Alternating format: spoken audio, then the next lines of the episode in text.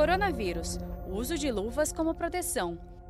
O uso de luvas ajuda em alguma coisa? A gente está vendo muita gente na rua com luva e máscara. Aju especificamente sobre a luva primeiro. Não, não ajuda. Ao contrário, dá pseudo-segurança. A pessoa acha que está protegida. Então, em vez de fazer a melhor medida, que é a higienização das mãos, acha que com luva está segura. E aí esquece de, na hora de tirar, ter que higienizar.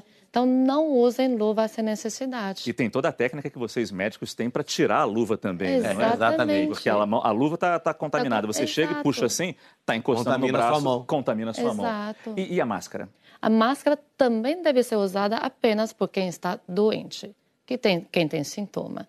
Você está num ambiente aberto, você não está numa área de aglomeração, não tem por que usar máscara. Ao contrário, a máscara só vai fazer depositar poeiras, depositar bactérias que estão no ambiente, outros vírus, você vai se infectar mais. Então, não deve usar quem não precisa. Saiba mais em g1.com.br barra coronavírus.